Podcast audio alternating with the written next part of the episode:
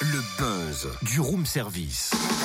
Le buzz du room service. Coup de projecteur sur un talent, un événement, une personnalité de Bourgogne-Franche-Comté. Bon, c'est vrai qu'avec ce givre et cette température, je suis arrivé un peu à l'arrache. C'est quoi ce roman que t'as déposé sur mon bureau, Cynthia? La déréliction du slip à trous. Ouais, ça va, je sais lire, j'ai les yeux en face des trous. Euh, c'est quoi ce nouveau... euh, c'est quoi? C'est un nouveau tome de Titeuf version philosophique un petit peu? Ah bah non, non, pas du tout. Pourquoi tu dis ça? Bah, avoue qu'on n'emploie pas tous les jours le mot dérélection. Ah ça c'est sûr, oui. Et puis si pas trop, c'est bien dans l'esprit de Titeuf. Hein. C'est vrai aussi. C'est pas juste C'est vrai aussi, mais pas du tout. En fait, La déréliction du slip à trous, c'est le premier roman d'un jeune écrivain de 24 ans, originaire de Morbier, dans le Haut-Jura, Geoffrey Marchand, architecte franco-suisse spécialisé en sémiotique spatiale. Bien sûr, on sait mieux quoi? Sémiotique spatiale. Oui, on va lui demander en quoi cela consiste. Ouais, c'est mieux. Et sachez surtout qu'il a besoin d'un coup de pouce pour publier son premier roman. Il a donc lancé une campagne de financement participatif sur la plateforme Ulule. Bonjour Geoffrey. Bonjour Cynthia. Alors seulement 24 ans et déjà en train de préparer un premier roman.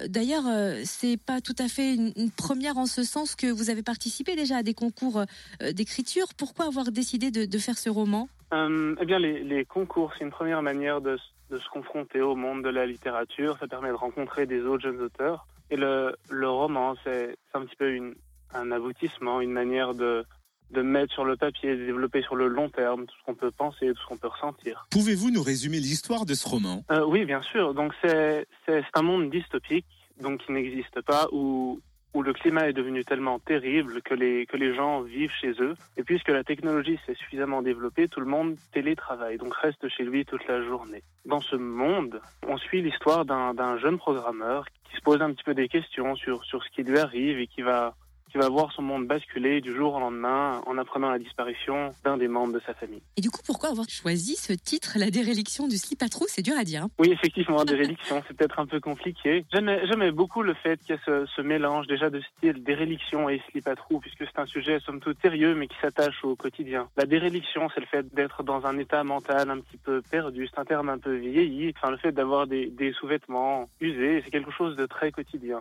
Et le titre résume un petit peu l'état de pensée général de, de mon personnage et, et de manière plus générale de la génération Y à laquelle j'appartiens. Ce serait cette manière d'être perdu, de ne pas avoir de sens, mais d'en même temps vivre un quotidien un petit peu banal, ponctué de sous-vêtements qu'on n'a pas forcément pensé à changer et qui au final font, font des trous. Comment vous êtes-vous lancé dans l'écriture? Parce que, à la base, votre domaine de prédilection, vous êtes architecte. Alors effectivement, je suis architecte et, et j'écris en ce moment une, une thèse d'ailleurs sur l'architecture. Qui est assez surprenant, c'est que l'architecture et l'écriture se, se rapprochent sur énormément de points. Être architecte, c'est imaginer des, des modes de vie, imaginer la manière que vont avoir les gens de vivre. Être écrivain, c'est c'est, ma foi l'inventer de, de toute pièce. Et il y a dans les deux une, une vraie manière de se rencontrer. Après, ce qui m'a vraiment, vraiment jeté dans le monde de la littérature, c'est cette période pendant laquelle j'ai vécu à Tokyo, où j'ai travaillé comme architecte, mais où j'ai vécu un mode de vie qui m'a un petit peu bouleversé, qui m'a changé, qui m'a donné envie de raconter, de, de traduire des histoires qui pourraient changer. Alors petite précision, parce qu'on a dit que vous étiez architecte, mais architecte spécialisé en sémiotique spatiale. Qu'est-ce que c'est? Expliquez-nous. Alors, la sémiotique. Quand vous voyez une pomme, vous pensez à Apple ou à Blanche-Neige en fonction de votre culture. Ça, c'est une association de sens. C'est ce qu'on appelle la sémiotique. Je m'intéresse au sens que peut avoir l'espace pour des gens, ce que fait une, une double hauteur ou le fait de voir des poutres apparentes. Qu'est-ce que ça, ça provoque en vous? Et mon, mon point de vue là-dessus, c'est que ça, ça dépend beaucoup des modes de vie, que c'est quelque chose de, de très régional. Et qu'au final, si on s'y intéresse assez profondément, si on s'intéresse à la manière qu'ont les gens d'habiter, de vivre leur rapport à la culture et au tous les jours, on peut produire des espaces qui sont parfaitement adaptés, dans lesquels les gens peuvent, peuvent s'épanouir. Eh ben, expliqué voilà. comme ça, on, sait, on, comprend ça nous mieux. parle, Ah bien oui. sûr. Merci Geoffrey Marchand, auteur du roman La déréliction du slip à trous, son tout premier roman.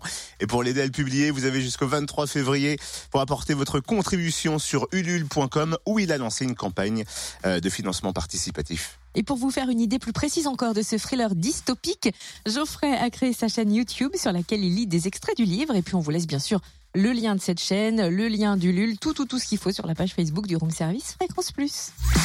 Retrouve tous les buzz en replay. Fréquenceplusfm.com Connecte-toi.